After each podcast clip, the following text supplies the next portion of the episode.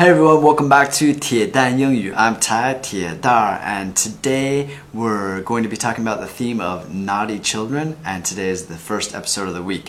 呃，本周的主题是关于调皮的孩子，然后今天是第一期。Alright, so I'm gonna read through the dialogue two times and then I'll analyze it from there. 我先读两遍对话，然后再去分析一下每一句话。Alright, so dialogue first time. Jack, I'm going to count to three. If you don't stop by then, you're going to have a timeout. I don't think so. Don't test me. Alright, dialogue second time. Jack, I'm going to count to three. If you don't stop by then, you're going to have a timeout. I don't think so. Don't test me.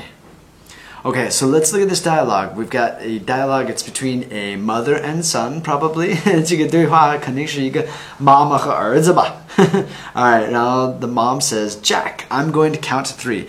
这个在我家，我小时候经常就是遇到的情况。我妈就是数到三，one, two, three。如果到三的话，就完蛋了。If you don't stop by then, you're going to have a timeout. So if you don't stop by then，如果到那个时候到三你没有停下来的话，you're gonna have a timeout. Timeout is like that，啊、呃，可能是罚站呢，或者是有一分钟、几分钟的时间是，呃，什么都不能做，不能玩。Timeout, we call that. And then the boy Jack says. I don't think so. 哦，我不是这么想的，就是挺挺左的那样的。And the mother says, "Don't test me. Don't test me. It's like don't try me." 我们也是这么说的，别 try me。呃，test 是考试的意思，测试。但是这个别 test me is like don't push me，别别催我啊，别别那个什么了，别左了。